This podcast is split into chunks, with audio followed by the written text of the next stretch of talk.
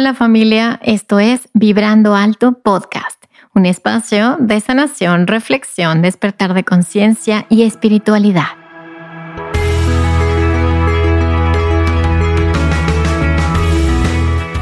Yo soy Verónica Fuentes y soy autora, sanadora, terapeuta, madre y un ser de luz que como tú vino a experimentar en este planeta Tierra. En este espacio vamos a estar platicando de todos estos temas que has tenido dudas, has querido investigar, pero tal vez no había sido el tiempo. Y hoy estamos listos para abrirnos a una nueva dimensión y a una nueva vibración. Si tú estás listo, yo estoy lista. Comenzamos.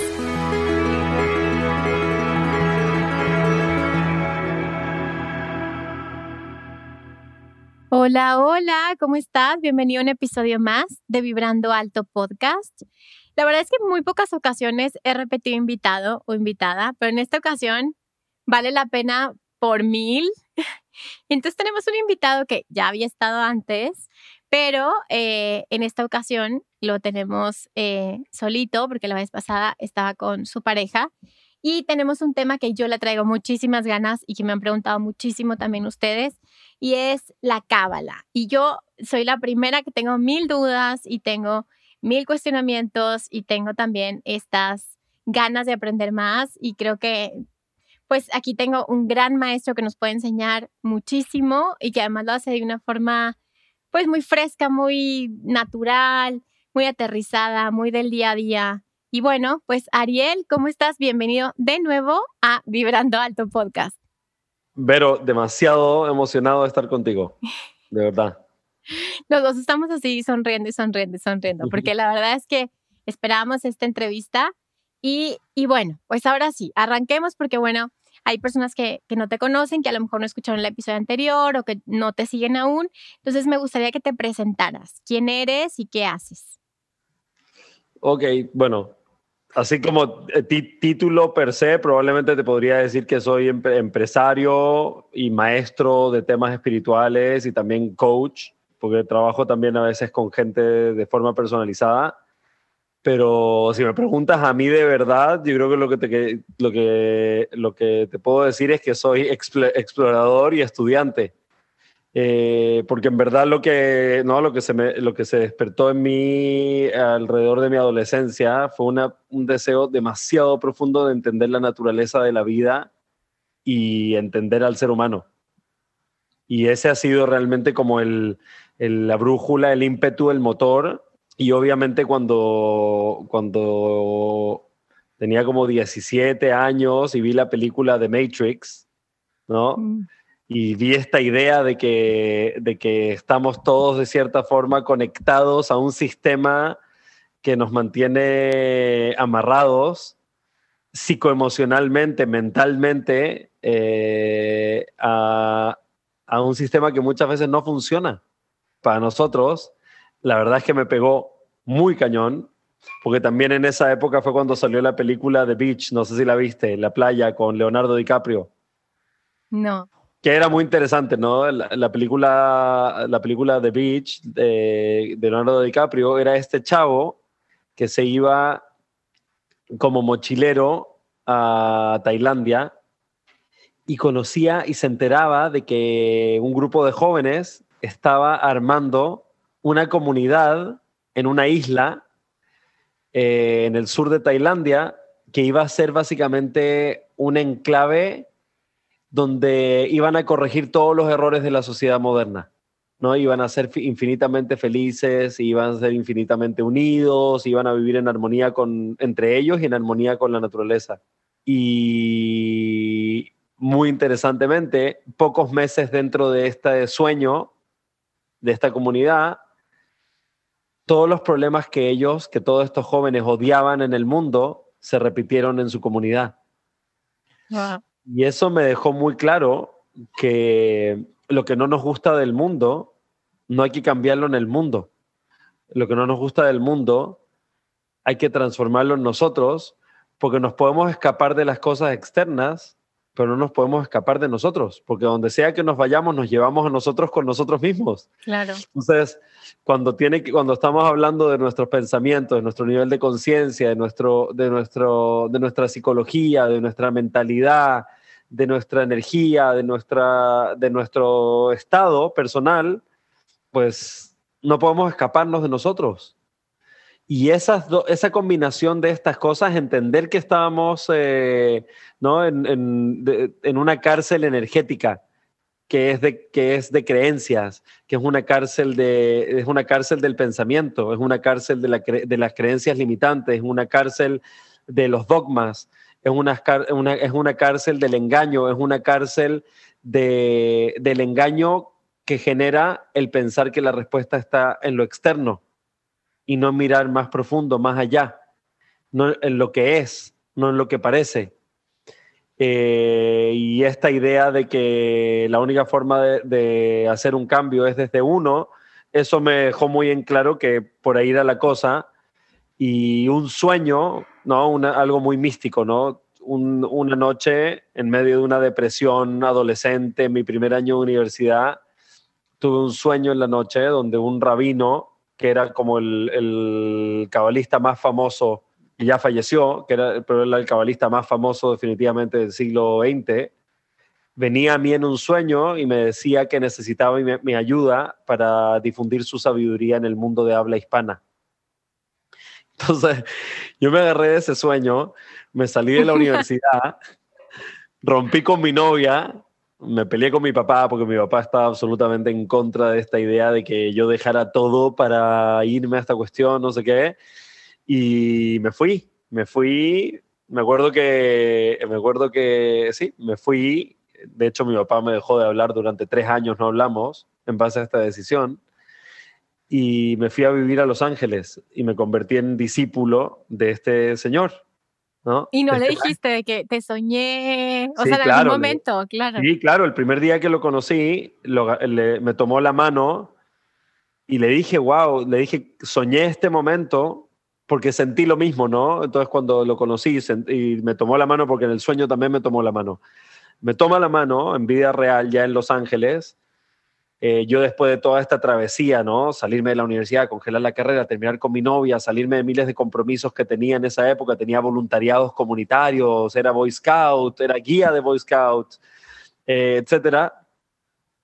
Me peleó con mi papá y me agarra la mano en persona y le dije, I dreamt this moment, ¿no? Soñé este momento.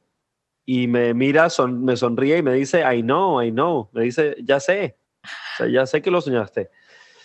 Y la verdad que me apapachó mucho. Esos primeros años me, me apapachó mucho este maestro, este rabino.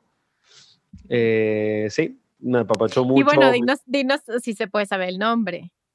Sí, era el rabino Berg, que era básicamente el director del centro de Kabbalah. ¿Y fue tu mentor? O sea, fue tu maestro. Sí, sí, sí, fue mi mentor, fue mi maestro durante muchos años lo quería mucho, lo admiraba mucho y pues ahí, ahí estuve aprendiendo de él y enseñando durante 14 años.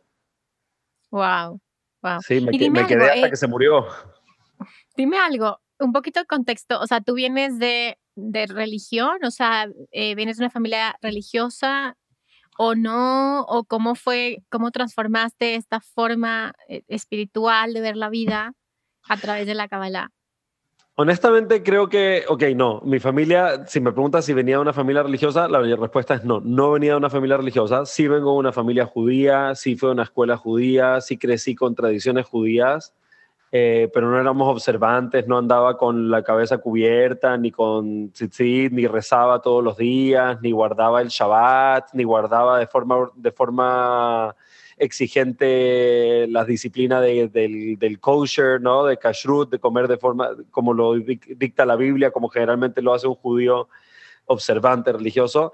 Pero al final del día, Vero, claro que era religiosa y probablemente tú y toda la gente que nos está escuchando, sean judíos, católicos, cristianos, luteranos, protestantes o simplemente nacieron en el mundo occidental del siglo XX, todos somos religiosos, porque la idea básica que al final nos dio la, una de las ideas básicas que nos dio la religión es que nos quedamos atrapados pensando que lo humano y lo divino son dos cosas separadas. Eso nos dijeron. Nos dijeron que el, que el humano y lo divino está separado y también nos dijeron que lo humano mm. está torcido, es pecaminoso, y es malo y hay que corregirlo, hay que arreglarlo, hay que repararlo. ¿No? Y como, como dicen por ahí, los judíos inventamos la culpa, pero los católicos la perfeccionaron. Sí. Pues entonces todos los que nos están escuchando crecieron religiosos, pensando en que lo humano y lo divino son dos cosas separadas, porque nos vendieron esta idea de rezarle a Dios, orar a Dios, ofrendas a Dios, sacrificios a Dios. Y toda esta idea de pensar en Dios como que lo divino está afuera de nosotros y que está separado de nosotros. Por supuesto, ok. Y, también que nosotros estamos mal. ¿no? Claro, claro, que hay que corregir, como dices tú, que hay que que hay que conseguir algo afuera, ¿no? O, o, pagar cosas para llegar a algo. Exacto, desde esa perspectiva, claro que sí, crecí religioso y tú también y todos los que nos están escuchando también. Ok, ahora, para el que no sabe qué es la Kabbalah y que dice, a ver, no tengo la menor idea de lo que están hablando, ¿qué es la Kabbalah? Ok, pues la Kabbalah es, es la sabiduría mística, ¿no? es la sabiduría mística que estudia los secretos que hay detrás de las historias de la Biblia. O sea, la Kabbalah es un sistema de conocimiento místico, ancestral, que sostiene como gran premisa que así como las historias de la Biblia, de la Biblia son meramente una cubierta externa detrás de la cual se esconden enseñanzas espirituales poderosas, ¿no? Porque ese es el, gran entrenamiento de la Kabbalah, es entrenarte a darte cuenta, ah, en la Biblia dice que, que, cierto, que Dios creó a Adán y Eva y se comieron un fruto prohibido y los echó del jardín del Edén. Eso dice, pero ¿cuál es el mensaje espiritual real que está codificado? De la Biblia del Viejo Testamento. Del Viejo Testamento, aunque obviamente, eh, de acuerdo a lo que yo sé, obviamente Jesús era un gran, gran sabio iluminado y que conocía estos secretos y también muchos de sus mensajes y sus enseñanzas en el Nuevo Testamento también están de forma codificada. es ridículo pensar que lo que Jesús enseñó fue que si es que alguien te pega hay que darle la otra mejilla. O sea, para mí, como estudiante de Kabbalah de tantos años, eh, estoy seguro que no se refería a que cuando dijo voltea si te pegan, voltea la cara, quiere decir que tienes que someterte y dejar que te golpeen más. Lo que te puedo decir yo como estudiante y maestro de Kabbalah durante tantos años es lo que yo creo que se refería probablemente en el, en el idioma arameo en el que él originalmente lo enseñó, es que voltear la cara no es voltear la cara para que te sigan pegando, es voltear la cara porque hay que ver las cosas desde una nueva perspectiva. Es si algo te pasó que no te gustó, llámese alguien te estafó, o alguien te dijo algo que no te gusta, o algo en el mundo está pasando que no te gusta, o algo te detona en tu vida, o lo que sea, poner la otra mejilla no es dejar que te sigan dando. Poner la otra mejilla es cambiar de perspectiva y preguntarte, ¿qué es lo que esto me está enseñando de mí? ¿Qué es lo que esto me está mostrando a mí? ¿Y qué es lo que tengo que hacer yo? Y después de que aprendes la lección, puedes hacer lo que quieras. Si quieres, puedes devolverle la cachetada, o poner la otra mejilla, o darte la media vuelta, irte a tu casa, o mandarlos al carajo Onda, puedes hacer lo que quieras, lo importante es el, aprendizaje, el crecimiento espiritual que va a suceder en base a lo que te está sucediendo. Entonces, pero obviamente siempre las religiones organizadas les encanta interpretar todo como una forma de sometimiento. Es, ah, claro, voltea la otra mejilla, sométete. Claro, claro. Oye, y entonces, a ver, dime algo, y tú, y tú me vas a corregir. Entonces, los cabalistas surgen como un grupo de loquillos del judaísmo, o sea, los esotéricos o los que están fuera de la Matrix de esto y empiezan a hacer otra cosa, surge al mismo tiempo, surge después, como, ¿de dónde surge esto? ¿Es una filosofía? ¿Es una herramienta? Realmente, realmente empezó primero así, ¿no? Porque el, primer libro, el primer libro, el primer texto aceptado de la Kabbalah en la historia es previo, es previo a la Biblia. Wow. ¿No? Y, es previo a las leyes, es previo a los mandamientos, a los preceptos, a todas estas obligaciones, es previo a la iglesia, es previo a la religión, es previo al rabinato, es previo, a la sinagoga. previo a esta idea comunitaria de que tienes que hacer lo que aquí dice, seguir estas reglas, el primer texto cabalístico se le atribuye a Abraham, ¿no? Abraham el patriarca, eh, que, es que sí es un personaje bíblico, pero vivió 400 años antes de que existiera, de que fuera la entrega de los diez mandamientos. Entonces, eh, la forma en que él inició este proceso espiritual fue, su papá era un gran idólatra. ¿Qué es idólatra? Idólatra, literal, su papá fabricaba ídolos. ¿no? ¿Cómo que fabricaba ídolos? Así, muñequitos de barro que eran dioses. ¿no? En esa época, eh, la mayoría de la sociedad, eh, de, la sociedad civilizada, conocida, era, era politeísta, ¿no? Creían en muchos dioses, había un dios de todo, había un dios para todo y había un dios de todo. Y la reflexión que tuvo Abraham fue fue como básicamente como la teoría de la física cuántica de la unicidad. Él dijo, no, todo está conectado y todo es parte de un mismo organismo. Y él fue el que se le ocurrió esta idea de que en verdad eh, la energía divina, Dios, la, energía de la creación, está en todo y es una sola, está todo conectado. Y, y él escribió un libro donde habló cómo influencian sobre nosotros los movimientos astrales, o sea, de los planetas en el sistema solar, cómo influencian nuestra energía y de hecho escribió un libro sobre astrología que se llama el libro de la formación o en hebreo se llama el Sefer Yetzirah. Entonces, eh, así es como inició él, ¿no? Y se dio cuenta que uno de los atributos más poderosos de esta energía divina es eh, el compartir, ¿no? Porque dijo, ah, claro, si esta energía divina de expansión que está nutriendo de vida a todo, que, eh, en donde todo está en expansión y en constante progreso, tiene que ser una energía muy amorosa, porque nunca deja de compartir y de dar. Y entonces ese fue uno de los pocos atributos que él pudo entender cognitivamente que tenía Dios y a eso dedicó su vida, dedicó su vida a convertirse en una persona que compartía. No era conocido por ser alguien muy hospitalario, siempre tenía en su casa o su tienda de campaña en esa época, tenía tienda de campañas muy únicas de Abraham que tenía cuatro entradas, una entrada en cada, en cada pared. Y siempre dedicó, básicamente dedicó su vida a la hospitalidad, a invitar gente a su casa para hablarles de este tema, lavarles los pies, darles de comer, hacerlos sentir increíble, ayudarlos, atenderlos, lavarlos, darles regalos y hablarles de esto, ¿no? Wow. Eh, porque es lo único que él pudo deducir de, acerca de Dios. Dijo, Dios tiene que ser amor. Y entonces, ¿qué tengo que hacer yo? no tengo que rezarle a los dioses, tengo que ser como los dioses. O en este caso, no tengo que rezarle a Dios, tengo que actuar como Dios. O sea, dar y amar. Sí, sí, exactamente. Y, eso lo, escribía. Sí. O sea, ese conocimiento lo iba plasmando. No, no tal cual, porque en esa época obviamente era tan eh, eh, complejo y caro eh, la escritura, porque todo era con pergaminos, tinta, etcétera que, solo dejó algunos manuscritos súper codificados, eh, y e, ese es lo que se llama el libro de la formación o el Sefer Yetzirah, que es el primer libro cabalístico, que es eh, eh, siglos previos a la, a la, Biblia y a los diez mandamientos.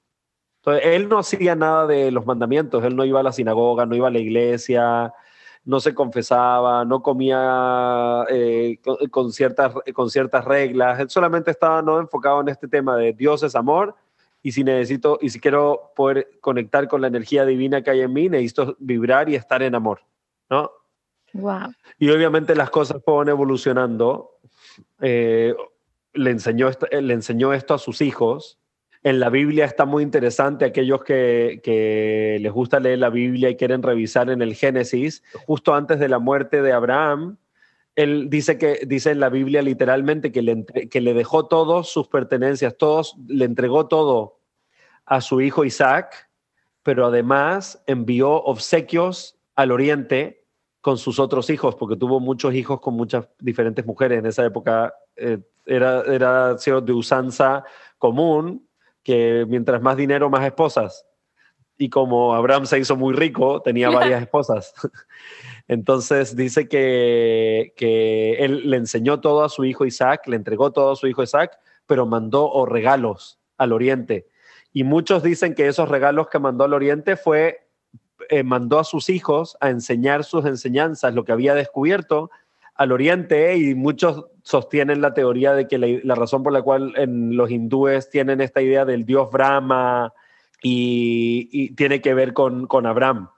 Wow. En, en, realidad, yo ya había escuchado eso, como que estaban muy conectados eh, lo que es el conocimiento védico con, con la Kabbalah, e inclusive como esos mismos códigos, o sea, esta información que fue pasada, ya sabes, de los rishis y así, digo, en la filosofía védica, como que está muy conectada con los códigos sagrados, con la geometría sagrada, o sea, es como si todo viniera de lo mismo, ¿no, Ariel? O sea, al final empiezas a quitar capitas y dices, mmm, qué interesante, eso también aparece por acá. Y se dice también que Jesús estuvo también muchos años en la India eh, y, adquirió muchísimo conocimiento acerca de la meditación y, y bueno, me parece muy interesante. A ver, a ver, cuéntanos, así como estamos, así como con manzanitas, eh, entonces, a raíz de esto, eh, surge un grupo o empieza a compartirse esta sabiduría de boca en boca y, qué pasa después, qué pasa con estos sabios, qué pasa con esta información. Eh, ¿Ellos son los únicos que logran codificar esto o todo el mundo lo puede hacer? Cuéntanos. Es interesante porque, porque siempre las cosas nacen de una inspiración, ¿no? De, de, de, algo desde adentro. Y después a los seres humanos nos encanta institucionalizarlos y controlar las cosas, ¿no? Como alguien me dijo hace un tiempo, me dijo, el problema no es, que, no es la gente que quiere poder, es la gente que tiene miedo a perder el poder. No hay problema con tener poder y ni siquiera hay problema con querer poder, pero no estar dispuesto a soltarlo es cuando empiezan los problemas, ¿no? Claro, claro. Entonces, eh, bueno, históricamente él le enseñó todo a su hijo Isaac, su hijo Isaac no siguió en, este, en esta línea de reflexión, entonces le enseñó todo a su hijo Jacob, y Jacob, que tuvo 12 hijos, fueron los que, los que se llamaban eh, los israelitas o el pueblo de Israel, que se fueron a vivir a Egipto. Y llegaron de una forma muy, muy mágica a Egipto, ¿no? Los, eh, de los 12 hijos de Jacob, de Jacobo, 11 le tenían mala onda a uno porque era el favorito y le tenían envidia y, muy cañón y decidieron venderlo como esclavo para deshacerse de él. Que es la famosa historia de José el Soñador, creo que hasta Disney hizo una película, ¿no? Donde los hermanos venden como esclavo al, hermano chico, a, a, José, o a Joseph, como se llama en la Biblia, y Joseph rápidamente se gana el favor de su amo y se convierte en el número uno de todos sus esclavos, su hombre de confianza, en su mano derecha. Obviamente basado en lo que le había enseñado su papá, ¿no? Su papá le había enseñado esta idea de, a ver, brother, tú creas tu propia realidad, ¿no? Tú tienes libre albedrío de decidir cuál es la realidad que quieres o vas a manifestar. Y para poder eh, eh, manifestar la realidad que quieres, te tienes que comportar y pensar y sentirte como aquello que quieres ser. ¿No? Entonces él, aunque estaba obviamente con el corazón roto y dolido de que sus hermanos lo vendieron como esclavo, es inimaginable el dolor y, y lo ofendido que puede haberse llegado a sentir, pero él muy mentalizado dijo, a ver, ok, aquí estoy, mi papá me enseñó que nosotros creamos nuestra propia realidad. Mi papá me enseñó que cuando entiendo que la divinidad ya existe dentro de mí, el potencial de todas las posibilidades infinitas ya existe dentro de mí y yo tengo el libre albedrío de decidir cuál es la que quiero manifestar. Y él dijo, ¿cuál es la que quiero manifestar? Porque él siempre soñaba, una de las razones por las cuales los hermanos le tenían envidia, porque él siempre soñaba que iba a ser un rey y les contaba, ¿no? Muy ingenuamente decía, oye, soñé que voy a ser el rey. Y a todos les molestaba. Porque además era el súper mega favorito del papá. Y entonces él empezó a comportarse, pensó cómo se comporta un rey, se comporta como un, el rey es alguien que está al servicio de todos. Entonces ayudaba a todos. No paraba, ayudaba, ayudaba, ayudaba, ayudaba, ayudaba. Obviamente se convirtió en el mano derecha rápidamente de su amo hasta que lo metieron a la cárcel por algo que no, que no realmente hizo. Eh, dicen que era muy guapo y la, la mujer de su amo, que era un general del ejército egipcio, le echó el ojo, le tenía súper echado el ojo, y un día lo súper engatusó y ya estaban eh, desnudos, ¿no? A punto de, y, y Joseph, José, se, se entró en conciencia y dijo, no puedo hacer esto, no puedo hacer esto, o sea, no puedo hacer esto, esto no va conmigo, esto no es lo que soy, y salió corriendo y la, dice, dice la Biblia que la esposa se sintió tan, eh, el dolor del rechazo fue tan fuerte que decidió acusarlo, porque todo el mundo se enteró, el tipo salió corriendo del cuarto, ¿no? del, del, cuarto de esta señora y ella se puso a gritar y a, lo acusó de que él, él la había tratado de violar. Y entonces obviamente el amo no tuvo otra opción que creerle a su esposa. ¿Cómo le va a creer a un esclavo por sobre su esposa? aunque probablemente sabía quién era quién. Ok. Y, y lo mandó a la cárcel. Y en la cárcel dijo lo mismo, pensó lo mismo, ¿no? Mi papá me enseñó que uno crea su propia realidad y que para crear lo que tú quieres crear tienes que empezar a pensar, sentir, actuar y vivir como lo que quieres ser. Y dijo, yo quiero, lo que quiero yo ser es un rey y un rey es el servidor de todos. Voy a servir a todos. Entonces hizo lo mismo en la cárcel y rápidamente se convirtió en el mano derecha del, del encargado de la cárcel. Y una de las cosas que hizo en la cárcel fue ayudarle a la gente a interpretar sus sueños. Sabía mucho, de, de, tenía mucho conocimiento, como tenía mucha introspección, ¿no? Ya sí. esta, ¿no? ¿Ves? Abraham pasó mucho tiempo de su vida haciendo introspección, meditando, mindfulness, estando presente, respirando, reflexionando, ¿no? Y esto es lo, es lo que les inculcó a sus hijos, este tema de la reflexión, de la introspección, del espacio de, de, de pensamiento reflexivo, de contemplación. Y, una, y a través de la contemplación, él también empezó a entender cómo funciona el, el, la psiquis de la gente. Y entonces, como entendía cómo funciona la psiquis de la gente y la gente era tan, eh, eh, mucha gente en esa época era muy primitiva, no tenía mucho conocimiento, todo era muy primitivo, ¿no? Era muy de tema de supervivencia. Uh -huh, ¿no? Incluso uh -huh. en esa época la gente no tenía hijos porque quería criar a alguien, tenía hijos porque necesitaba ayuda a chambear.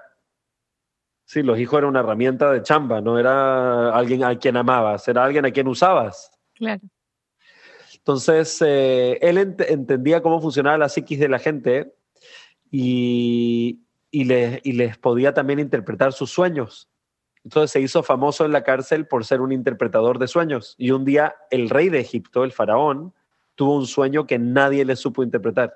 Okay. Es el famoso sueño bíblico del faraón, donde el faraón sueña que hay siete vacas hermosas, gordas y, y maravillosas que van subiendo del río Nilo y detrás de ellas van siete vacas flacas y horribles y las vacas flacas y horribles van y se comen a las vacas lindas. Wow. Y nadie, nadie le sabía interpretar este sueño al rey, hasta que un día uno de los sirvientes del rey le dijo, oye, ¿sabes que hay un chavo hebreo en la cárcel que es... Un, Excelente. Una, sí, es una pistola interpretando sueños. Y dijo, bueno, a ver, tráiganmelo.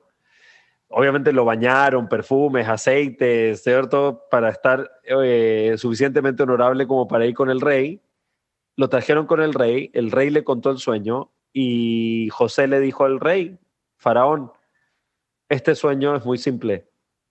Como tú eres el líder de la nación, te están avisando a ti que se vienen siete años de gran abundancia y seguido de esos siete años de gran abundancia se van a venir siete años de gran hambruna. Y lo que tienes que hacer es usar los siete años de abundancia para recolectar suficiente grano y suficiente alimento, suficiente agua y comida para poder soportar y sostener, al, sostener el imperio durante los siete años de, de hambruna. Y el rey inmediatamente le dijo, ok, hagámoslo y tú vas a estar a cargo, quiero que seas mi virrey y vas a estar tú a cargo de organizar toda la operación para reunir riqueza en los años de riqueza para poder sostenernos en los años de, de, carencia. Y ese día, imagínate, José se levantó una mañana siendo un, un reo en la cárcel sí. y se fue a dormir esa misma noche siendo el virrey de Egipto, que era el imperio más grande en la época. Wow. Entonces, o sea, se le cumplió el sueño, claro. Lo creó, lo manifestó. Claro, lo creó. Sí, él creó esa cuestión. Él ya se estaba comportando como rey de hace mucho tiempo. Wow. Él ya estaba pensando como rey, operando como rey, sintiendo como rey. Aún así, aunque tenía razones para sentir justo lo opuesto, porque ser esclavo soquea y pues estar en la cárcel por un crimen que no cometiste, más aún, ¿no? Cualquiera que te pasa eso, estás metido en tu pensamiento víctima full y no tienes ni un segundo ni un espacio emocional para sentirte como nada bueno. Claro. Solo para estar claro, enojado. por supuesto. Pero él tenía esta disciplina mental, Sí. esta conciencia para trascender eso, ¿no? Exactamente. Y entonces, el- el- esta idea de tú creas tu realidad, ¿no? Eh, eh, eh, la traían ellos muy metida.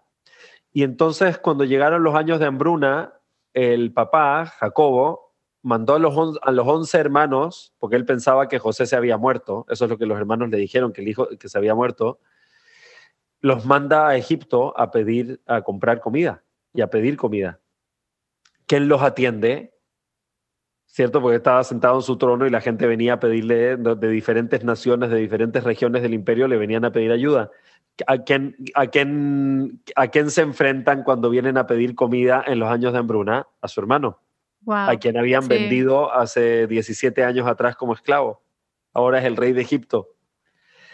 Y entonces eh, al principio no lo reconocieron, él sí los reconoce a ellos y les hace toda una jugarreta para que cuando, para que cuando caigan en cuenta que, que él es él, no se sientan mal. Él quería ayudarlos a que no se sientan mal y de hecho cuando lo descubren inmediatamente se ponen a llorar y le piden perdón.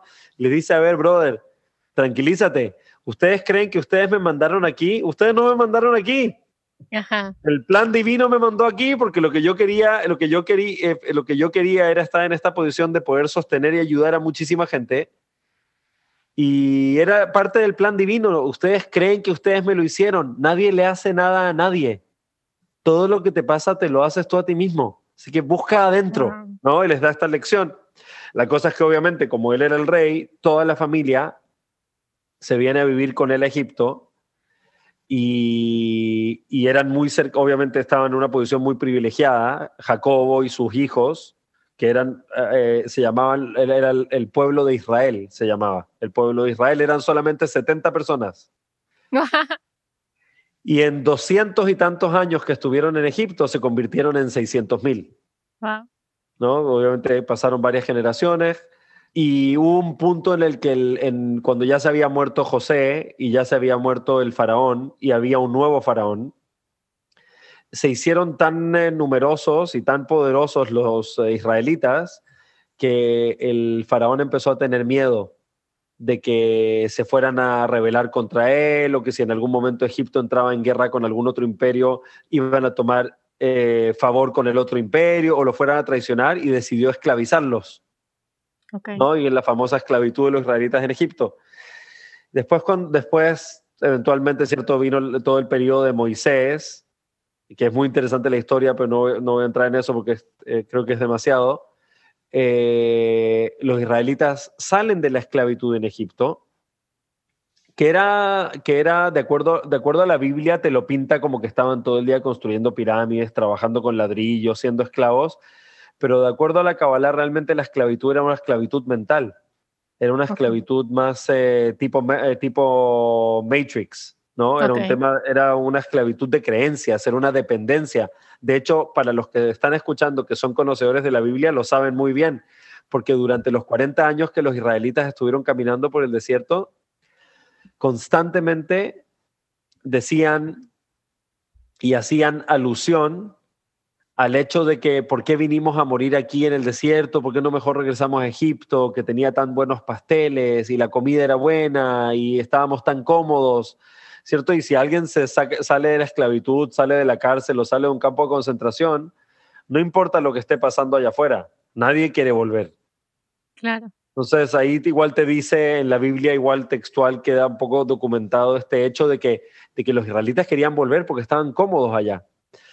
La cosa es que en- cuando salieron los israelitas de Egipto fue la gran revelación ¿no? del monte Sinaí, esta idea de los diez mandamientos. Y de ese punto en adelante, la Biblia se empieza a llenar de reglas. ¿no? Esto tienes que, hacer, tienes que hacer esto, esto no puedes hacer, deberías ser así, no deberías ser así, estas son las cosas, no sé qué. Eh, y, la, y la Biblia se convierte en un texto que está lleno de reglas, reglas, reglas, reglas, reglas, reglas, reglas, reglas, reglas. Y eventualmente cuando, cuando esta nación no israelita llega a la tierra de Israel, y se convierte ya en una, en una nación consolidada, con un país, con una tierra, con un rey, con un profeta, con un, eh, con un liderazgo organizado y todo, se metieron cañón en onda con el tema de las reglas. Y pues, y así es como también eh, al final del día en el judaísmo nos convertimos en el pueblo de los libros. Ok. Sí, o sea, sí, eh, casi toda la ley está basada en las leyes básicas de la ley judía en el mundo occidental. La cosa es que, de acuerdo a los cabalistas, dijeron no solamente el principio de la Biblia, sino que toda la Biblia está cubierta por una cubierta externa que habla de historias y reglas físicas, pero debajo de esas historias y reglas físicas, lo que está haciendo es revelar eh, lecciones y reglas espirituales. Y, esa fue la gran premisa de los cabalistas. Decían, la Biblia es como un plátano. Lo que leemos, la historia y las reglas evidentes, son como la cáscara del plátano, que solamente están conteniendo las reglas espirituales y las lecciones de vida que hay adentro, que es lo que realmente te quieres comer. La cáscara la echas a la basura y lo que te comes es lo que va adentro. O sea, podría decirse que tiene Sí, como estas capas o estos niveles de conciencia que, que, cada uno va a interpretar de acuerdo a su propio nivel de conciencia. O sea, hay quien va a resonar con las leyes, el no hagas esto, el no mates, el no. Y hay quien va a resonar en otra información, pero está en el mismo libro. O sea, todo está en el mismo, contenido en el mismo lugar. Sí, exactamente. Esa es como la genialidad. Y los cabalistas dijeron, ¿sabes qué? Lo que vale es la lección de adentro, porque a veces ¿cierto? Porque a veces puedes hacer lo correcto, pero no lo haces desde el lugar correcto. Lo haces para que no te castiguen, claro, para que no haya... Sí, sí. Y entonces toda la premisa del, tema espiritual es que más que lo más, más importante que lo que haces es desde a dónde lo haces. Porque, por ejemplo, tu hijo se puede comportar en una mesa, en una cena muy caballerosamente y muy respetuosamente porque está, tiene pavor del castigo que le vas a hacer o la cachetada que le vas a volar eh, si no lo hace. Pero ese desde a dónde, portarse bien por pánico a que me castiguen, no es muy honorable. Entonces, pero si es que, si es que aprende lentamente, gradualmente a tener compasión y empatía por los demás, a tratar de ser ecológico, a tratar de ser un elemento de amor, a tratar de abrirse a poder aprender de todo, de aprender algo positivo de todo lo que experimenta y todo lo que escucha, a respetar, eh, a dar a respetar su espacio y respetar el espacio de los demás, de repente logras que tu hijo se siente como un caballero a los 12 años en una cena, no desde el miedo y el pavor a que lo reten, lo castiguen o lo regañen, sino desde un lugar de entendimiento real de que quiero que estos tipos disfruten su cena y quiero poder aprender ¿no? Lo que está sucediendo. Quiero participar de esta energía, de este momento. Entonces, los cabalistas dijeron, la religión se enfoca en el, en el, en el qué y el cómo, pero los cabalistas se enfocan en el por qué y en el desde a dónde, en el con qué conciencia, con qué intención, ¿no? Porque toda esta idea de espiritualidad es, nos estamos enfocando en el espíritu, no en el cuerpo. Me estoy enfocando. ¿Dónde está tu corazón cuando estás haciendo lo que estás haciendo? ¿Dónde está tu corazón cuando estás rezando? ¿Dónde está tu corazón cuando regañas a alguien? Porque también, por ejemplo, eh, eh, puedes regañar a alguien desde el amor. Claro. Claro, puedes, poner un límite desde el amor, claro. Desde la compasión hacia ti y hacia el otro, claro. O puedes ser súper buena onda y cariñoso y generoso desde el miedo. claro, y súper violento, ajá, y claro, y violento contigo, violento con el otro, claro. Entonces, al final del día lo que importa es el desde a dónde estás viniendo, cuál es la energía que estás vibrando. Puedes ser súper buena onda y sonreírle a todo el mundo, pero si todo eso viene desde la culpa y desde el miedo, I'm sorry, my friend, pero tu vida está en el miedo. Claro, claro, estás desde ese lugar. Sí, ahí es donde estás. Sí, sí. Porque no estamos, no estamos donde, no estamos lo que decimos, ni estamos lo que hacemos. Estamos desde a dónde lo decimos y desde a dónde lo hacemos. porque dónde estamos, estamos donde está nuestra conciencia, donde está nuestra energía, donde está nuestro estado psicoemocional, ¿no? Nuestra, nuestra mente, no la mente que está en el cerebro, más bien, ¿no? En nuestra presencia de nuestra alma. Cuando digo mente me refiero a nuestra presencia, nuestra presencia generalizada nuestra conciencia. Entonces, en eso se enfocaron los cabalistas y por eso se ganaron ser muy... Eh, ahí tener un, poquito, eh, eh, había un poco de, conflicto con, el, con la institución religiosa tradicional. Claro.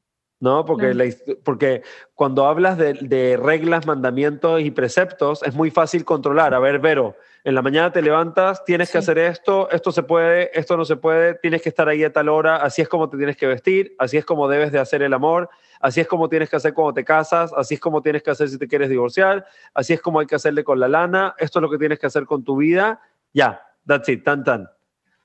Pero cuando entras en el tema espiritual, empiezas a tomar en consideración muchas cosas, que es tu intención, tu conciencia, tu presencia, tu relación contigo mismo, lo que sientes, tu estado psicoemocional, tu estado vibratorio, eh, todas estas cosas, y entonces ya no te puedo controlar, porque estamos, ¿cierto? Estás metido en hablar en, puras cosas que no puedo ver, que no puedo tocar y que no puedo controlar. Claro, te vuelves libre, ¿no? Exactamente, sí, exactamente.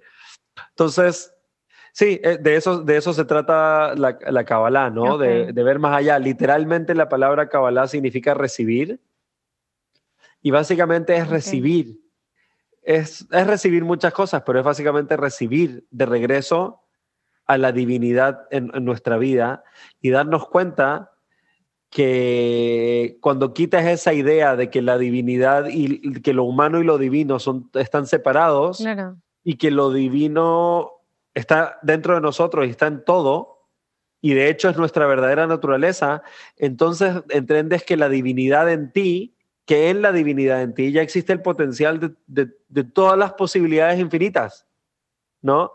Y entonces tienes libre albedrío de decidir cuál es la, posibilidad infinita que quieres o vas a manifestar en tu vida pero la razón por la cual al principio dije voy a hablar de Kabbalah, como me hubiera gustado que me hablen a mí, hace 22 años cuando empecé a hablar de Kabbalah, es porque es interesante, pero la forma en que a mí me enseñaron Kabbalah fue dentro de una institución claro.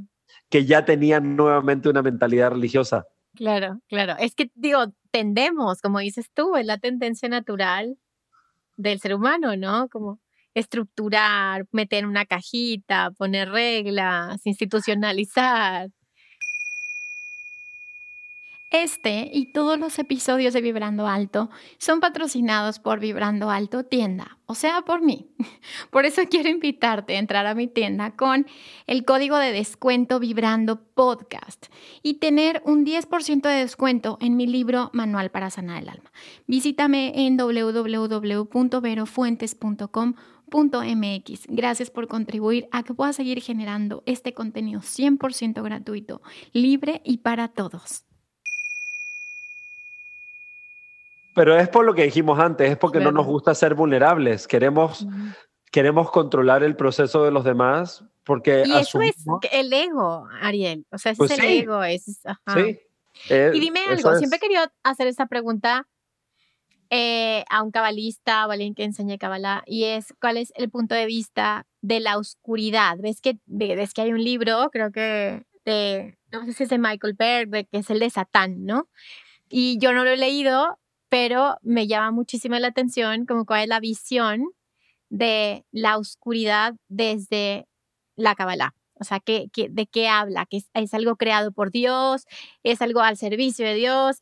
¿Es algo que está...? Porque ya es que en esto de la espiritualidad hay quien te dice, bueno, nosotros también somos oscuridad. Y entonces es, bueno, si eres en esencia oscuridad o es una ilusión la oscuridad. Cuéntanos cuál es tu punto de vista de esto. Ok. Pues obviamente desde, desde, la, desde la premisa de que Dios es todo, dentro del todo está incluido los, están incluidos los contrastes. A nosotros nos enseñaron a pensar que, lo, que, la, que las cosas que se, que se, los contrastes se contradicen. ¿no? Nos enseñaban a pensar. Como uno otro.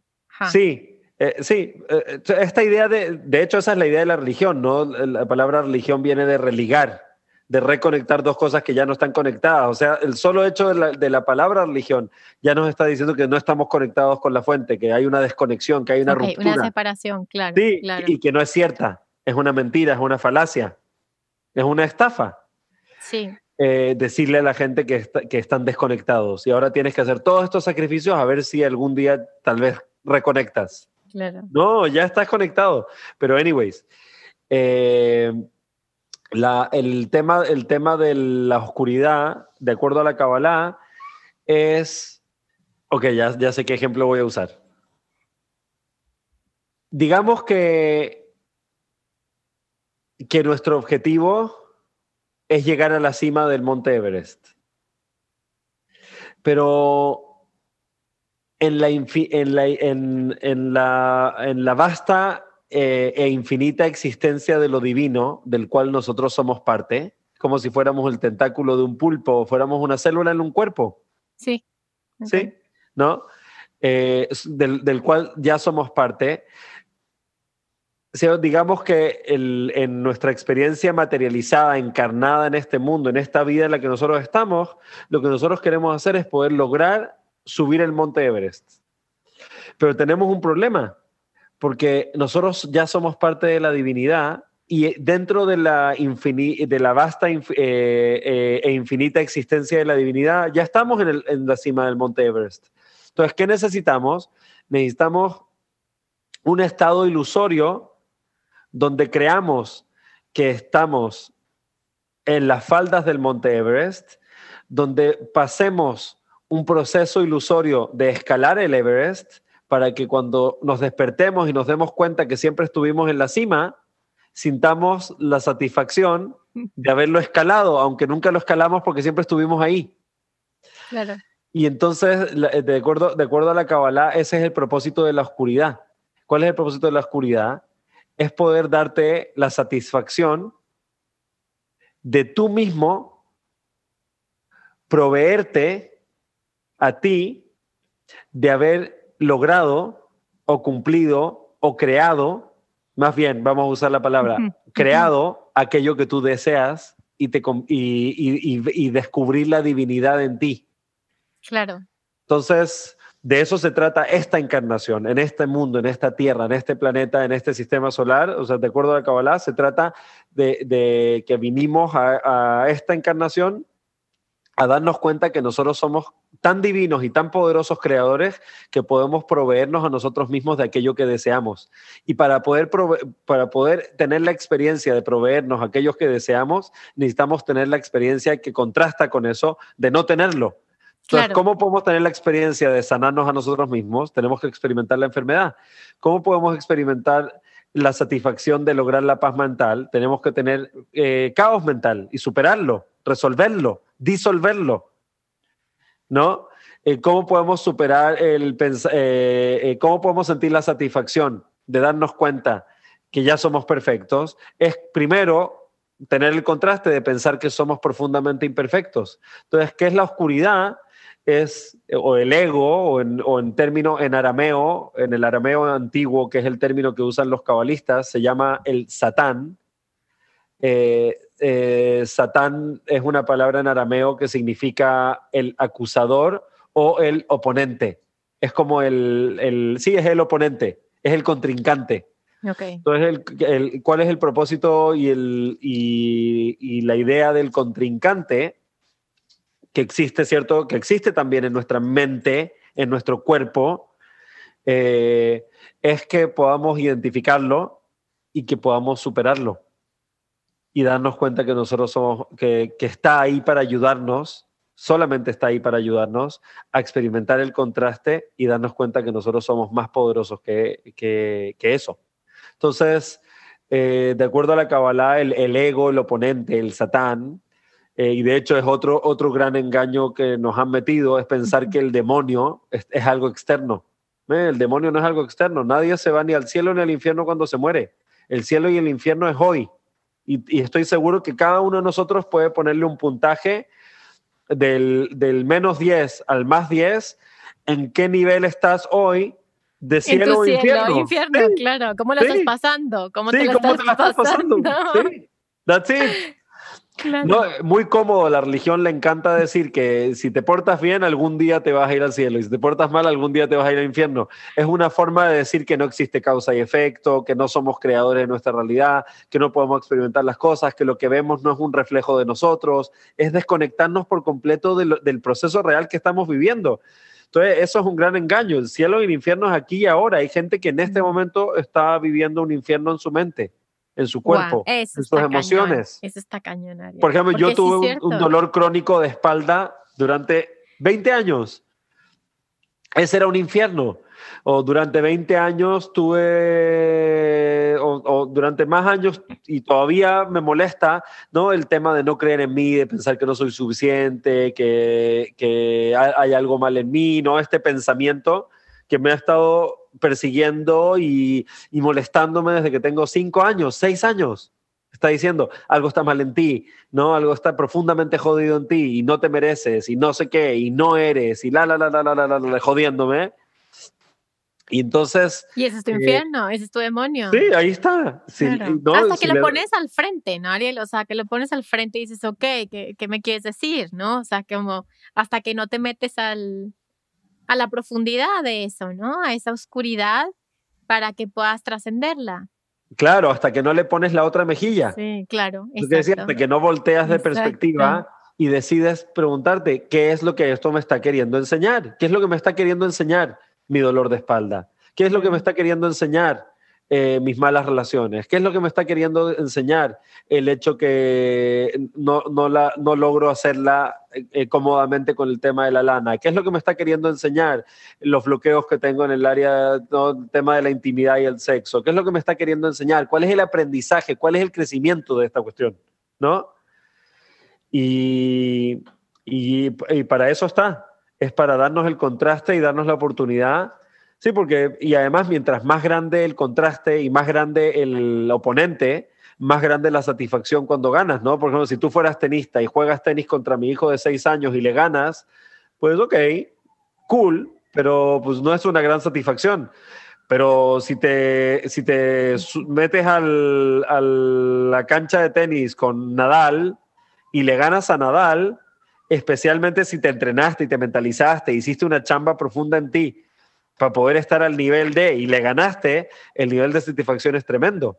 Entonces, a, mientras más grande el oponente, más grande la, el potencial de satisfacción. Mientras más grande el contraste, más grande el potencial de satisfacción, como la historia de José. Imagínate levantarte un día siendo, estando en la cárcel por un crimen que no cometiste e irte a acostar siendo el rey. O sea, ¿qué, qué contraste más grande hay que eso? Por supuesto, por supuesto ser el último güey de todo el imperio a convertirte en el segundo en comando de todo el imperio, en un mismo día. Wow. Ay, Ariel, está súper interesante. Yo podría estar escuchando así tres horas. Pero bueno, a ver, tengo otra pregunta eh, y tiene que ver con esto de la ley de atracción.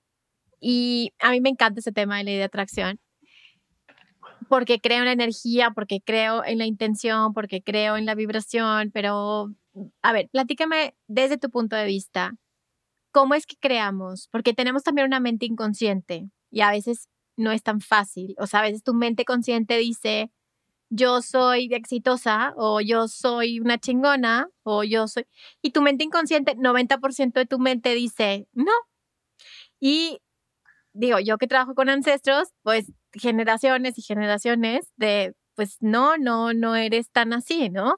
Entonces, desde qué lugar estamos creando, o sea, cuál es la mejor forma de crear sabiendo y estando conscientes que tenemos esta mente inconsciente y oculta y que a lo mejor estamos decretando en positivo y a lo mejor estamos intencionándonos, pero traemos un bagaje, un karma o algo atrás. ¿Cómo es la mejor forma de mantenernos en ese poder de co-crear o de crear? Pero yo sé que tú lo sabes y yo personalmente estoy tratando de, de, practicarlo y sé que mucha de la gente que te escucha y que nos está escuchando eh, tal vez lo medio sabe, pero lo voy a decir claramente porque creo que, que es, de lo mejor que yo sé por dónde empezar con el tema de la ley de atracción y, la, y el proceso creativo personal. No hay palabras suficientes que pueda decir para describir lo importante que creo que es el concentrar nuestra atención en nosotros mismos. No hay suficientes palabras que pueda decir para expresar eh, eh, honorablemente el valor que tiene la introspección, el valor que tiene aprender a estar presente, incluso cosas tan básicas como habitar con nuestra mente espiritual, con nuestra presencia, habitar nuestro cuerpo. El mundo en el que vivimos la presión que todos tenemos por sobrevivir, ¿no? Por ganarnos la vida, ¿no? Que al final del día estamos todos sigo trabajando para ganar plata, para tener billetes que imprime algún boludo, ¿cierto? Que sí, porque sí, es ¿no? para tener los billetes que imprime algún boludo para poder intercambiarlo por las otras cosas que necesitamos. Entonces, la presión de la ocupación, de ganarse la vida que tiene casi todo mundo, pero no solo eso, el, el, la, la incesante, el flujo incesante de distracción y estímulo externo que está bombardeándonos constantemente a nuestra conciencia. Por todas las por todos los por todos los eh, formas de percepción que tenemos que, que, existen en nuestra vida moderna hace que la mayoría de nosotros estemos tan, tan eh, eh, absortos, tan obsesionados, tan enfocados, tan clavados en la contemplación del mundo externo, que vivimos nuestras vidas en un estado de completa ignorancia con respecto a lo que realmente está sucediendo dentro de nosotros. Y el impacto de eso es absolutamente brutal porque todo lo que realmente, todo lo que realmente importa, toda la información que estamos buscando, todas las lecciones que estamos eh, necesitando, todas las soluciones a todos los problemas y todo lo que estamos eh, deseando, existe dentro de nosotros. No lo vamos a encontrar en ninguna otra parte. No lo vamos a encontrar en ninguna otra parte. Entonces, cuando estamos pensando en lo que queremos manifestar, tenemos que darnos cuenta que nuestra vida ya es un reflejo perfecto de lo que está pasando dentro de nosotros. Entonces, si algo no te hace sentido en tu vida o si algo no te gusta en tu vida, brother, no hay problema.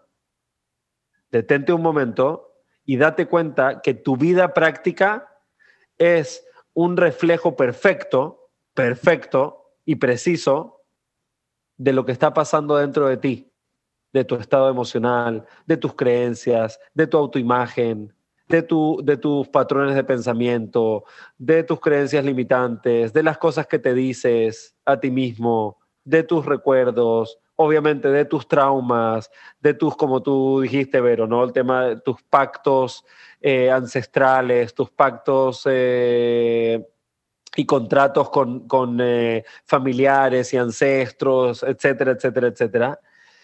Entonces, lo que más nos urge, eh, y, y, es casi como que la sociedad entera está, está coludida para prevenir que eso suceda, porque hoy en día tenemos infinitos distractores. Tenemos estamos todo el tiempo siendo entretenidos y distraídos. Estamos mirando para todos lados a la chava del bikini, al chavo del millón, al chavo con el Lamborghini, la chava con no sé qué, el viaje de no sé qué, en que no sé qué, en Bali, en Indonesia, en Ibiza, en Cannes, en Mónaco, en whatever.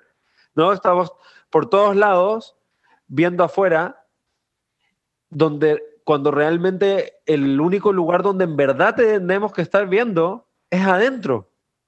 Entonces, eh, para responder a, esta idea de, aquello que queremos manifestar y crear, es incluso cuando le preguntas a la gente algo tan simple como ¿qué quieres? ¿No? ¿Qué quieres? Eh, a, mí me lo, a mí me lo han hecho. ¿no? tengo una amiga que es astróloga, se llama Diana Sardas, Diana, claro, ah, ya estuvo en el podcast. ah, Diana es la que me recomendó tu podcast. Ella me lo mandó y así es como te conocí. So, Diana, en las, cuando me hace la carta astral, a veces me hace un ejercicio que me dice, a ver, respira profundo, prepárate y empieza a preguntarme, ¿qué quieres? ¿Qué quieres? ¿Qué quieres? ¿Qué quieres? No, mil veces, mil veces. Empieza a preguntar, ¿qué quieres? Y es muy cañón porque la mayoría de las cosas que, casi todos tenemos en mente, que creemos que queremos, son tan externas, tan programadas desde afuera, tan, sí, tan de la superficie, tan, no quiero decir superficiales porque se vale querer ser eh, rico, famoso y hermoso. Se vale. No es malo, no es moralmente inferior a querer ser iluminado. Tienen el mismo valor, no tengo ningún problema con querer ser rico, famoso y hermoso es igual de honorable que querer ser iluminado.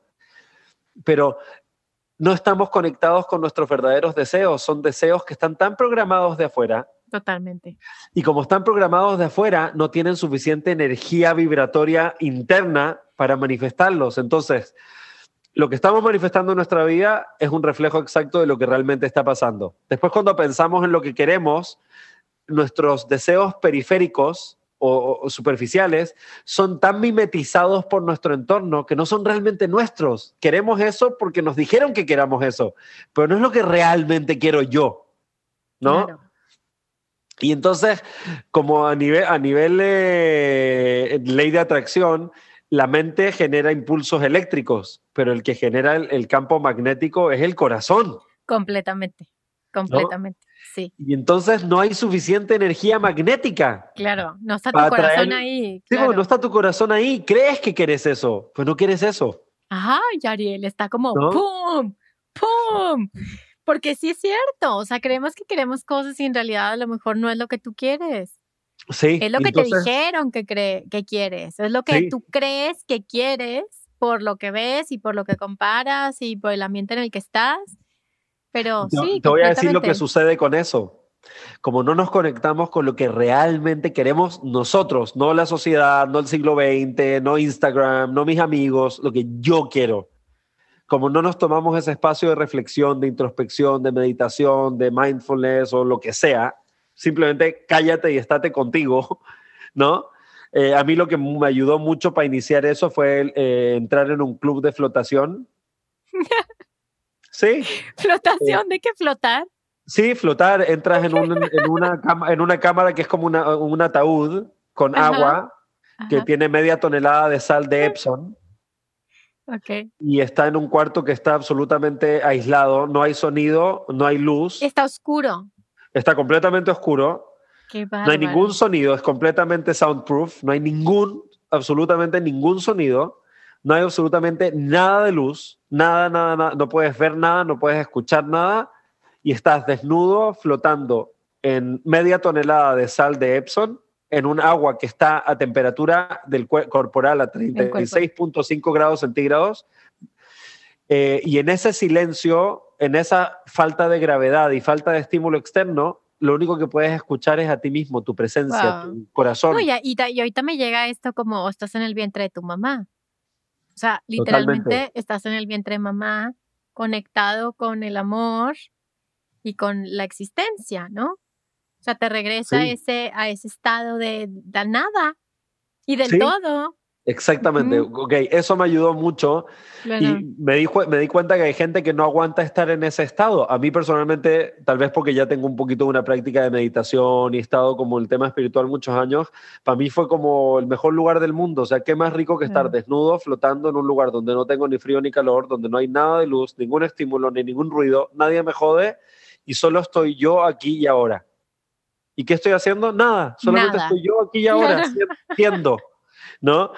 Y hay, hay, gente que, no, que conozco que los invité, eh, les regalé eh, sesiones de flotación y me dijeron, güey, ¿qué es esto? Es lo peor del mundo y se, salieron, a los 10 minutos. Claro, cada quien, ¿no? O sea, hay quien le gusta el temazcal y hay quien le sirve, hay quien le gusta el frío, meterse al agua congelada, que ahorita está como muy de moda también. Es increíble, ¿ya lo hiciste? no. es increíble, te lo súper recomiendo. Wow, qué cosa. Entonces, bueno, creo que a cada uno le pueden servir cosas diferentes, ¿no? El, punto es que estés en un estado neutro, en un estado de, conexión, de paz, sin estímulos, ¿no? Sí, Completamente. Entonces, te quería decir algo que escuché de Nikola Tesla, eh, que, era, que él estaba muy metido en esta onda, ¿no? Muy metido en esta onda. No sé si has estudiado un poco de... No, sí, sí, claro. No, es que aparte a mí me, me, encanta cómo la ciencia se conecta con, con esto, con la espiritualidad. Me, me apasiona. Es la parte que más me apasiona de todo. Ok, cool.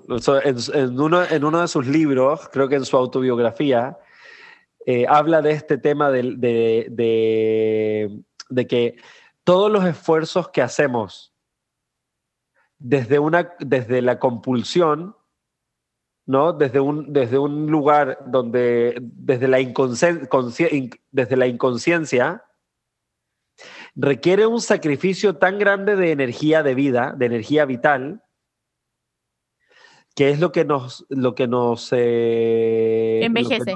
sí, lo que nos envejece. Claro. Pero cada, cada esfuerzo que hacemos eh, desde, que está conectado a esfuerzos de deseos que vienen desde el centro de nuestro corazón, en lugar de convertirse en un sacrificio de energía vital, se convierte en una multiplicación de energía vital. ¿no? Entonces te, te haces más feliz, más grande, más fuerte. sí, entonces eh, entonces, el, el, ¿qué le diría a la gente con este tema del tema de la ley de atracción? Es todo mundo, es increíble, te lo juro. Escuchen desde a quien sea que realmente admiren, que sientan que logró algo honorable en este mundo, escúchenlo y estoy seguro que en algún momento se van a dar cuenta que esa gente empezó algún tipo de práctica que tenía que ver con aprender a estar presente, aprender a estar reflexivo y aprender a estar introspectivo y un proceso de habitarse a sí mismo y de autoconocimiento. O sea, no hay forma de conectar con ese motor tan poderoso si no miras para adentro. Y obviamente en el siglo XXI la tenemos en mega chino. Exacto. Porque justo, justo esta mañana mi, mi esposa me mandó un meme chistoso que decía, salía un tipo con insomnio y decía, parece que no puedo dormir. Voy a ver si la luz brillante de mi teléfono, que contiene toda la información del universo, pegada en mi cara por 15 minutos, logran calmarme y me, me traen a un sueño reparador. O sea, pues...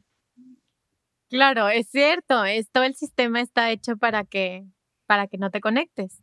Sí, todo el sistema está hecho para mantenernos consumiendo de afuera, entretenidos, distraídos, pensando que el demonio está afuera, pensando que Dios está afuera, pensando que el cielo está arriba, pensando que el infierno está abajo, pensando que los amigos. O sea, pero eso es, Ariel, esa es la esclavitud. O sea, es una esclavitud. O sea, realmente eres esclavo, ¿no? Somos esclavos y ni cuenta nos damos, que es lo peor.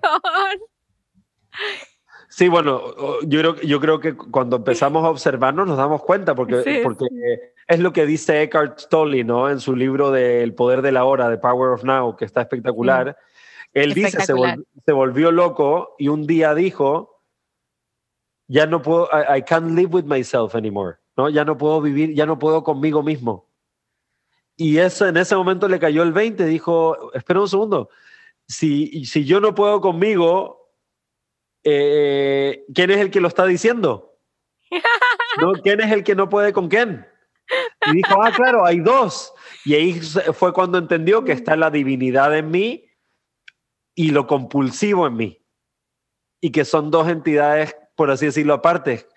Una está para que la superemos y la otra está para que la potenciemos. Pero si no lo quieres ver, pues sí, está, está jodido. Claro, es que está cañón porque en realidad siempre está esa presencia, siempre está esa opción de estar en la presencia. Y esa presencia siempre está en paz. Y siempre está la opción de irte con, pues, con el ego, con la loca en la azotea, con, con, las, con las compulsiones, con la búsqueda de satisfacción, con todo eso. Pero siempre está la opción, siempre, siempre. Solo que es difícil en el mundo en el que vivimos poder tomarte el espacio a veces de decir, shh, cállate, shh, silencio, tantito, tantito. Respira, solo respira. Todo está bien, todo está bien. Pero el mundo no está hecho para eso, ¿no? No, tenemos que hacerlo nosotros y rodearnos de gente que, que, nos apoye y nos aporte y nos eh, soporte y nos empuje en esa dirección. Y otra cosa que diría eh, como inicio para ley de creación, ley de atracción y para simplemente ser feliz en esta vida es aprender a fomentar y cultivar el pensamiento crítico. Claro. Porque, porque estamos acostumbrados a consumir información eh, y a aceptar todo lo que nos dicen como verdad. ¿Cierto? Por ejemplo, no sé, por ejemplo, el, ¿Viste la película de Will Smith de La búsqueda de la felicidad con el niñito? Sí, sí, hace mucho, pero sí. Súper bonita la película, ¿cierto? Muy emocional, muy emotiva, etc. Pero si realmente observas la película, en verdad el mensaje para mí es pura paja.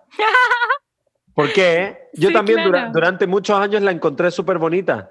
Pero al final del día, ¿qué es, qué es eh, la película? Es una oda al tipo de hombre que la sociedad de hoy en día nos quiere convencer que queramos ser.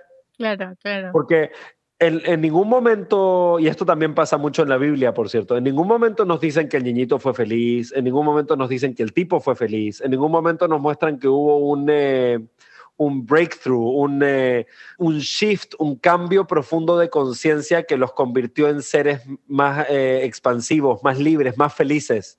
Lo único que nos dicen es que el tipo estaba en la calle y, hizo todo lo que pudo y, fue a la entrevista sin zapatos y se la mega rifó y se hizo millonario. Pero, ¿so what? Sí, claro. ¿Y qué? Ok, ¿y qué? Se sacrificó, se rompió la madre, cambió como loco y se hizo millonario. ¿Y qué? Completamente. So completamente. what? ¿Qué? Sí, sí, la verdad es que yo, yo también tengo este pensamiento medio conspiranoico rebelde este, que yo desconfío. O sea, desconfío cuando em, la gran media, o sea, te da información eh, popular de un tema profundo, porque sé que tiene una agenda. Ay, Ariel, pues muchísimas gracias por tu tiempo. La verdad es que ha sido una plática muy enriquecedora. Digo que podríamos estar dos días platicando de mil temas. Bueno, Vero, ¿qué te digo? Yo te dije, quería hacer otro podcast porque quería seguir hablando contigo. Pero bueno, ya vas a venir a visitar y vamos a hablar. Ya voy a ir, ya voy a ir. Eh, la verdad es que es muy interesante eh, tener una conversación con alguien como tú, tan culto, tan preparado, tan eh, crecido y tan trabajado emocional y espiritualmente. Y creo que tienes muchísimo que aportar a la humanidad y lo has hecho y lo seguirás haciendo. Entonces, muchísimas gracias, Ariel, por por tu tiempo, por tu energía, por tu paciencia para explicar, por, por todo lo que traes tú y los que llegaron antes que ti, porque yo sé que este conocimiento te fue eh, otorgado por tus maestros, eh, que estén o ya no estén en este plano, pues siguen estando dentro de ti. ¿Puedo decir algo de eso? Por supuesto, por supuesto. Yo creo que, creo que, que, para todos los que están escuchando, creo que todos tenemos un mensaje único, porque claro que es, es, cierto, todo lo que estoy diciendo yo es lo que he aprendido entre mis reflexiones, lo que he aprendido de mis maestros, que, que, que no solo han sido maestros cabalistas. Eh, en los últimos 10 años me he metido a estudiar otras disciplinas, otros métodos, otras cosas, porque quería encontrar el hilo conductor de la verdad, porque dentro de la forma que yo aprendí Kabbalah también venía con creencias limitantes eh, y dogmas y cosas que no sirven para mí. Eh, pero creo que todos deberíamos compartir nuestro mensaje porque tal vez es primera vez en la historia que, que alguien lo ve exactamente como tú lo ves. ¿No? Al final del día todos estamos repitiendo la misma cuestión. Porque la verdad es la verdad, que no vas a inventar la verdad. ¿Cierto? Es, la verdad es, pero la forma en que tú llegaste a esa verdad, la forma en que tú la reflexionaste, tu energía, tu pasión, el dolor que tú viviste, que te lo mostró, las palabras con las que, con las que generó, las pasiones que se formaron en ese proceso, la mezcla exacta entre tu experiencia y tus traumas, sanados o no sanados, y tus cosas y tu trabajo y tu historia y tu no sé qué, es muy único y hay alguien. Para algunos de nosotros, hay una persona en el mundo que necesita escucharlo, de ti. Para algunos de nosotros tal vez hay cientos, para otros tal vez hay miles, tal vez hay otros hay millones, pero no importa, todos los que están escuchando, todos eh, no, no que no sintamos que nuestro mensaje es repetido, porque aunque sea repetido, aunque lo trates de repetir, te va a salir de una forma única que tal vez nunca ha salido antes. Y, y el mundo necesita que lo hagas. Wow, qué bonito. Qué bonito saberlo, escucharlo y es cierto, cada uno tiene un mensaje único y particular porque todos somos únicos. Aunque todos estamos hablando, todos los que hablan verdad están hablando de la misma verdad. Claro, claro. Pero la misma verdad la vemos de ángulos diferentes, con, con, con, lentes diferentes y esa mezcla exacta de colores le da una sabrosura a la vida especial. Me encanta. El mundo necesita. Gracias. Gracias, Ariel. Y sí, la verdad es que hoy particularmente, que es 8 del 8, eh, es un portal energéticamente importante. Hoy se sintió una energía particular y es una energía justo de manifestación y co-creación. Y además, eh, hace rato veía eh, un contenido que hablaba de, ya es que me gusta mucho Los Ángeles, del ángel al que hay que pedirle hoy, porque es portal del león, y es el ángel Ariel. Wow, claro, Ariel significa león de Dios. Eh, claro, entonces es curioso que esté entrevistando a Ariel y que estemos en el día del portal y justo eh, es un día en el que se alinean la estrella de Sirio, con la Tierra, con las pirámides de Giza, con, y se da una alineación importante para la manifestación y la co-creación. Entonces creo que aunque estés escuchando este episodio eh, un año después, aunque estés escuchando el episodio, esta es la energía con la que lo creamos, con la que lo creamos Ariel y yo, y tiene una energía muy particular para conectarnos con ese poder personal de crear nuestra realidad como la deseamos, como nuestro corazón la desea. Entonces, bueno, no hay casualidades. Entonces, bueno, Ariel, platícanos si tienes algún taller próximamente. De todos vamos a poner en tu descripción tus, tus redes sociales, tu página. Gracias.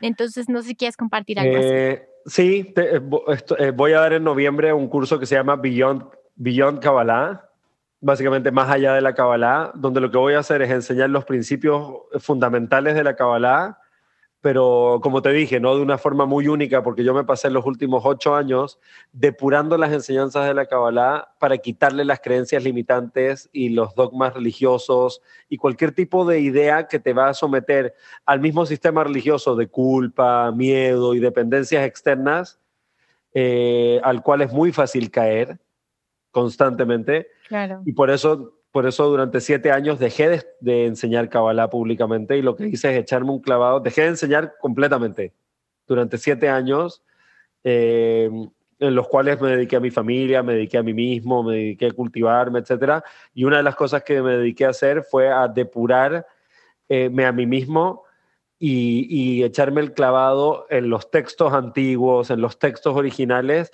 y poder encontrar el hilo conductor de verdad que hay en la Kabbalah, quitando las, eh, las creencias limitantes, las pajas religiosas, que es realmente la forma que a mí me hubiera gustado que me lo enseñaran a mí cuando empecé, sin dogmas, sin creencias limitantes, sin miedo, sin culpa, como yo creo que debe de ser. Y por eso le puse Beyond Kabbalah, más allá de la Kabbalah, porque no es la Kabbalah del hilo rojo, de pensar que una lanita roja es la que te va a salvar, ¿no? De darle el poder a algo externo, pensar que un librito es el que te va a proteger, o que tienes que ir a tal lugar, o someterte a tal maestro, tal rabino, tal... No, no, no, no, no, no, no.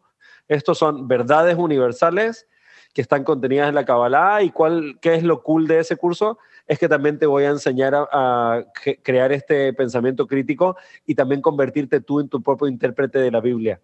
Cuando tú mismo te conviertas en la persona que puede leer el texto, el texto, el, texto literal y aprender a sacar del texto literal las lecciones espirituales y las verdades universales que hay detrás escondidas.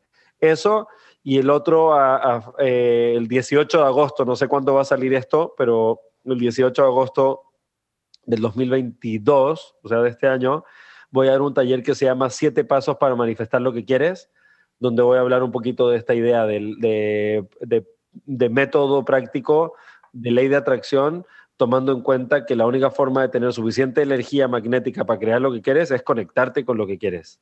Porque si tratas de manifestar o usar la ley de atracción para manifestar los deseos eh, de medio pelo, periféricos, externos, superficiales, it's not gonna happen. O sea, no va a suceder.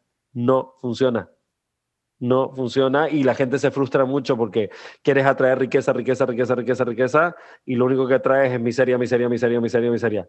Y no le hace sentido a la gente y la gente lamentablemente empieza a pensar, ¿por qué le funciona a todo mundo menos a mí? Todo el mundo dice, meditó en el, en el millón de dólares y ganó el millón de dólares. Y yo medito en eh, no, me enfoco en atraer abundancia y lo único que atraigo es miseria. ¿Qué onda conmigo? Algo debe estar mal en mí. Y no, no hay nada mal en ti. Lo que pasa es que necesitas conectarte contigo antes de, jalar del gatillo. Entonces voy a hacer un taller que se llama Masterclass, eh, es un Masterclass de siete pasos para manifestar lo que quieres, que ese va a ser el 18 de agosto. Pero igual va a quedar grabado y es el tipo de Masterclass que hay que ver muchas veces, es el tipo de, de plática que te repites 20 veces despierto, dormido, tomas notas, ¿no? Es para repetirla. Padrísimo. Muchísimas gracias, Ariel, y gracias por, a todos los que se quedaron hasta el final. Seguro que que se quedan con muchas cosas para procesar, para digerir, para aplicar y muchísimo más para aprender. Entonces, gracias Ariel y pues gracias a ti y recuerda que si sanas tú, sanamos todos. Bye bye.